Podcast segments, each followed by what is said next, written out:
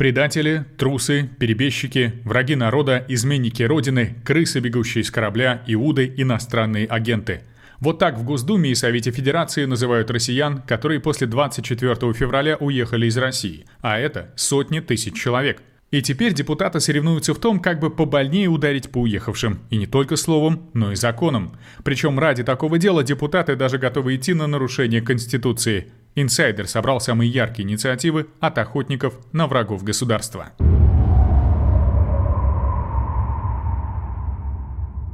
Главное, что не дает покоя чиновникам, как бы банально это ни звучало, это деньги. А точнее тот факт, что уехавшие россияне продолжают зарабатывать в России. В парламенте заговорили о полном запрете на удаленную работу для определенных специалистов, уехавших из страны. Причем автор инициативы, депутат Андрей Исаев, объяснил это заботой о тех, кто остался. Человек, который работает, например, в банковской сфере, он имеет доступ к корпоративной почте, к базе данных. Мы бы и не хотели, чтобы наша база попадала в руки мошенников, например, находящихся за рубежом. С похожей инициативой выступил депутат Единорос Николай Брыкин. Он считает, что релаканты продолжают вытягивать деньги из российской экономики, поэтому всех перебежчиков и предателей нужно признать иностранными агентами. Да и тем, кому все-таки оставят возможность работать в России, тоже усложнят жизнь. Спикер Госдумы Вячеслав Володин предложил повысить налоги и отменить льготы, предусмотренные законодательством.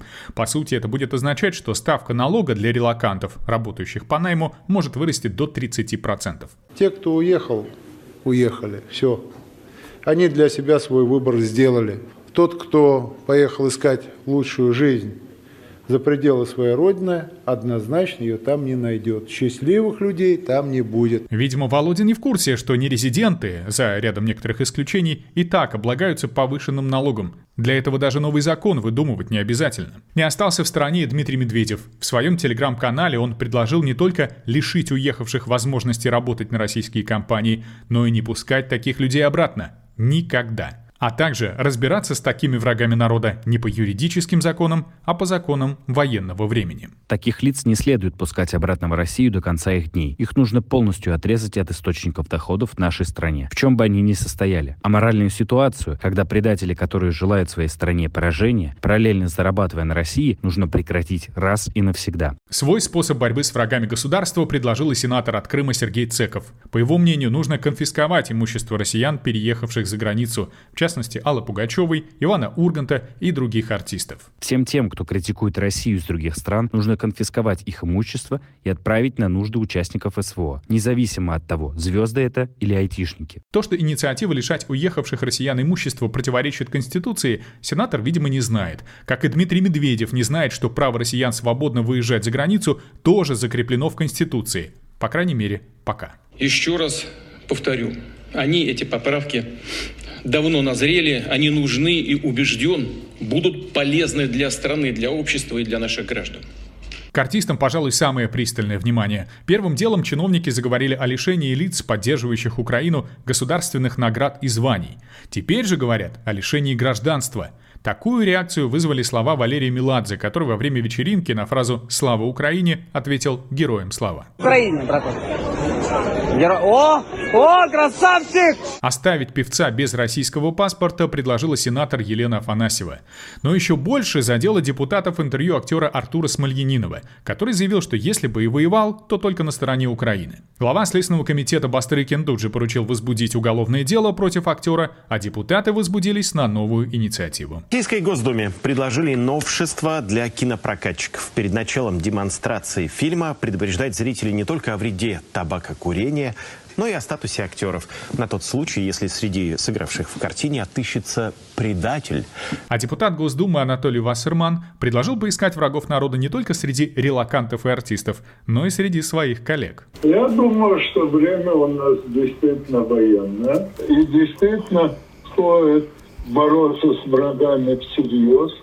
Вопрос только в том, что враги, с моей точки зрения, не столько э, всевозможные актеры и писатели, высказывающиеся против страны и народа, сколько те, кто этих самых актеров и писателей скормил, и многих из них по сей день весьма щедро оплачивал.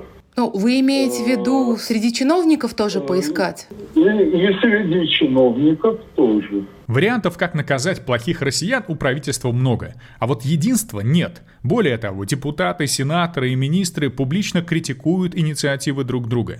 В Минцифры говорят, что запрет на удаленку может обернуться еще большим дефицитом кадров, прежде всего среди IT-специалистов. Глава Минфина Антон Силуанов говорил, что вместо повышения налога для уехавших, наоборот, нужно искать способы сохранить для нерезидентов ставку 13%. А депутат Олег Нилов, тот самый, который обещал мальчику из Киева ракеты на Новый год, призвал коллег не торопиться с охотой на ведьм. Те, кто выехал за пределы, надо понимать причину, почему они выехали. Есть те, кто выехал до мобилизации, во время мобилизации, после мобилизации. Ведь у нас нет запрета. Запрет действует только для определенной категории. У нас запрета пересекать границу же нет. Поэтому нельзя всех грести под одну гребенку. Но при этом добавил, что и от него могут последовать похожие предложения. Я не исключаю появление э, инициатив с учетом всего происходящего и в стране, и в мире. Э, мы видим, как все бурлит. Что это будут за инициативы, депутат говорить не стал. Зато прогнозы на ближайшее будущее охотно озвучивают адвокаты. Если враги народа определены, то с ними надо что-то делать. Их надо как-то наказывать. Поэтому, ну, так или иначе будут появляться всякие инициативы, как их наказать, да, то есть либо там лишить имущества у того, кого оно осталось, э, те, кого успеют дотянуться, соответственно, арестовать, лишить свободы, те, кого нет, ну, дойдет, уверен, дойдет, может дойти до того, что вспомнят про там, родственников врагов народа, да, и у родственников могут быть проблемы. Эксперты сравнивают нынешнюю охоту на ведьм с репрессиями, которые были в 30-е и 40-е годы прошлого века.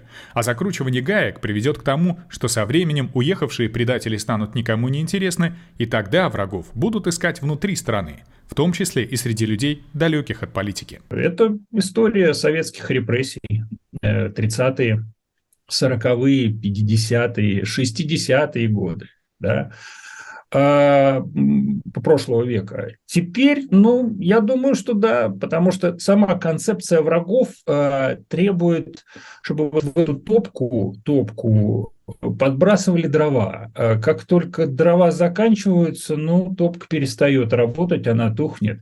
Поэтому нужны жертвы, нужны постоянные жертвы. Пока в Думе и Совете Федерации продолжают выдумывать все новые и новые способы наказать релакантов, в Кремле говорят, что вопрос об этом на повестке дня не стоит. Но стоит вспомнить, что про начало войны и объявление мобилизации говорили то же самое. Что вы думаете об этих инициативах депутатов Госдумы и членов Совета Федерации? И какие из них реально могут стать законами? Пишите в комментариях под видео и подписывайтесь на наш канал. Присылайте ваши фото, видео и истории для публикации в черный ящик The Insider.